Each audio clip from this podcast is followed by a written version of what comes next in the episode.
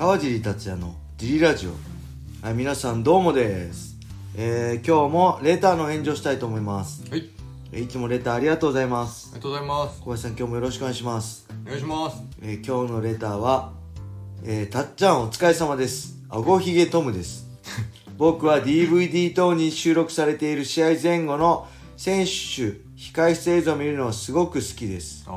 そこで質問です。他の選手と相部屋になることが多いと思いますが、はい、相部屋で何か印象に残っているエピソードがあれば教えてください。よろしくお願いします。はい。そうですね。これ、いわゆる今、雷神であればね、雷魂みたいな雷神、なんだっけ、こんなんとかっていうね、こう、はいバックステージの映像を、はい、えー YouTube で流したりとか、昔はこう、なんですか、インスタライブで、はい、雷神が公式で流したりはい、してましたよね。そういうのもありつつ、これね、はい、まあ僕もね、っていうか多分他の人もそうだけどい試合以外にこういうのが意外と楽しみで、はい。例えばどんなアップしてんのかなとかどんな様子なのかなとかすごい気になりますよね。はい、えーっとねなんだろう、まあ、人によってこれ選手によって全然違うんですよね。本当にすごく普通におしゃべりしてベラベラベラベラ喋ってて、はい、で試合近づくと、はい。シャキッとスイッチある人だったりはい、もう明らかに あの控室入ってる時からあのめっちゃ入り込んでる人とかだったり、はい。あのね本当人それぞれなんですよね、でこれた特に大晦日ああのドリームの時とかはい、大体埼玉スーパーアリーナに、えー12時入りなんですよ、はい。お昼の12時入り。はい、でこれえー、まあなん年越し興行とかだとはい、最後のメインイベント、まあ、12時とかになっちゃうんですよ。だから控室に入って はい、12時間ぐらい会場にいるしかないです。これねめちゃくちゃ地獄です。はい、これ本当日本特有だと思います。USC とかははい、メインカードとはい。アンダーカードって分かれてるんでメインカードの人ははい。もう試合が始まってから入場するあ会場入りするんですよ。アンダーカードが始まってて、はい、えーメインカードの2時間前とかにはい、会場入りするんですよ、はい。だから例えばアンダーカードがえー6時からでメインカードが9時からだったら、はい、えー7時頃に会場入りしてそこからドクターチェックとかしてウォーミングアップして試合ですみたいな感じなんで、あんまりねその待ち時間もなないしいわゆるはい、ジャパニーズ MMA でいうね、はい。えーまあ、入場式もないしリングチェックもないんですよね。だからまあケージチェック。あでケージチェックもししたい時は、はい。あの USC の時は、はい。あのーそのだメインカードであっても、はい。アンダーカードより前に来て会場入りしてできるけどどうするって言われたから、そんなめねずっと痛くないんで「いや大丈夫です」って言って、あの USC デビュー戦の時も初めての USC のオオークタンを入る時もあのーケージチェックしなかったですねそのまま、えーケージに直接入って試合した、はい、なんでこれすごい日本得意だと思うんですけどずっといるんですよだからね本当いろんな人ずっとおしゃべりしてる人もいるしはい、あの僕印象残ってるのは、ディープのセコンドで、あのね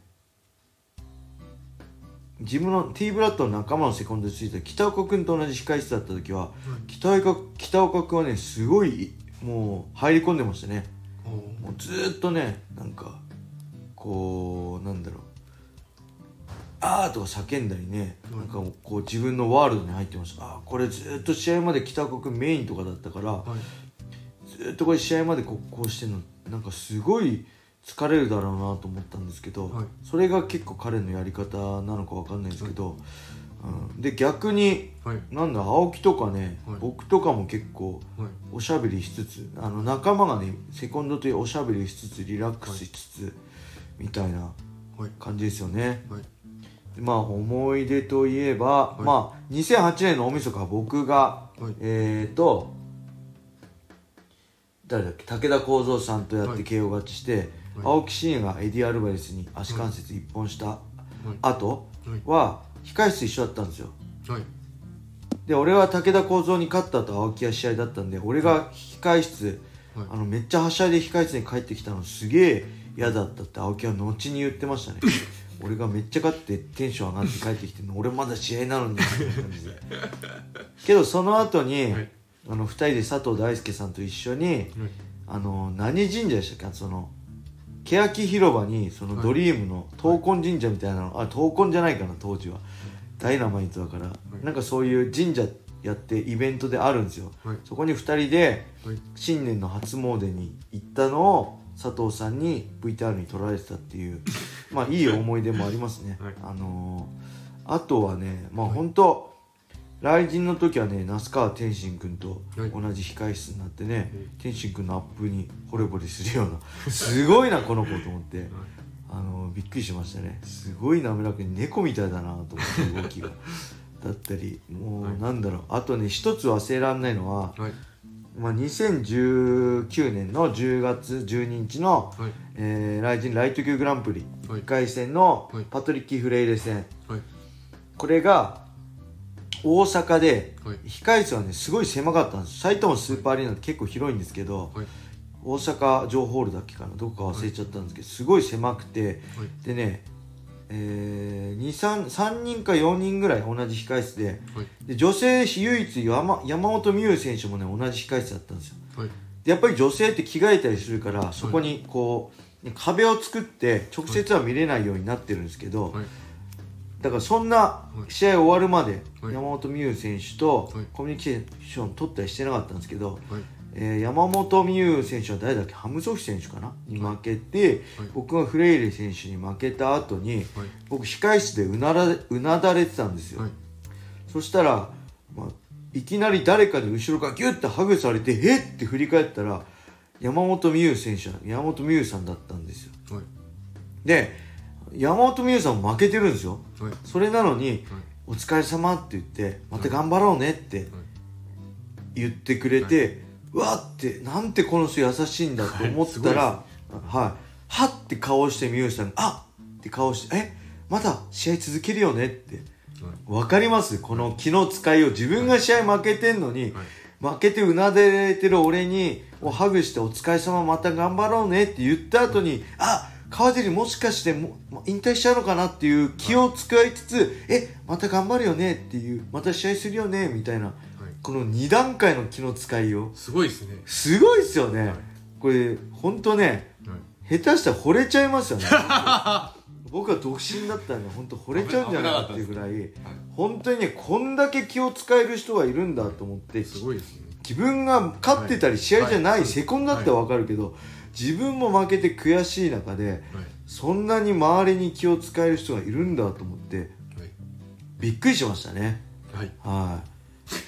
こんな本当ねやばかったです。魅力的だな。人間として女性としてもそうですけど、人間として本当魅力的だなとはい。思いました、はい。あとはね、はい。えーこれ石田君のセコンドでストライクフォースアメリカ行った時に、はい。毛ガール武蔵と行ってたんです。一緒だったんですよ、そしたらねほんと毛ガール武蔵がねちっちゃいキャリーバッグ一泊用のキャリーバッグぐらいの持ってきてはい。あのー、おうなんて入ってきてでパカッてキャリーバッグ開けてほとんど何も入ってないんですよ。はい。でなんかジーパンで T シャツで着てそのままイヤホンつけて、あの本当にセコンドと軽くウォーミングアップし始めて、でなんかなんか本当ジーパン私服で始めて、で試合近くなったらパッて着替えて、で本当に替えの T シャツもタオルも持ってないんですよ。水も水分も。ファイトパンツしか持ってなくてバッてそのファイトジーパン脱いで上着 T シャツ脱いでファイトパンツに着替えてでグローブつけてパンテージしてグローブつけてじゃあ試合行ってくるぜって言ってバーってあのーもちろん試合勝ってはい「でおー終わった」なんつってセコンドと談笑してなんか帰ってきてでまたファイトパンツ脱いであのジーパンと T シャツ着替えて「じゃあね」みたいな。こいつ大物だなと思って。普通だったらもめっちゃ水分持ってきたりタオル持ってきて着替えの練習着持ってきたり自分のし練習用のグローブ持ってきたりめっちゃ荷物多いんですよ僕とか。それなのに本当ホワイトパンツぐらいしか持ってこない。とタオル1枚ぐらいかな。持ってこないで私服で着替えてパッと本当になんか遊びに来たよみたいな感じでやって買って帰っちゃうっていう。近所のジム行くうそう近所のジムに練習行くみたいな感じでね本当それは驚きましたね。はい。はい。そんな感じでレーターありがとうございます。ありがとうございます。はい、それでは今日はこんな感じで終わりにしたいと思います。皆様、良い一日を。まったねー。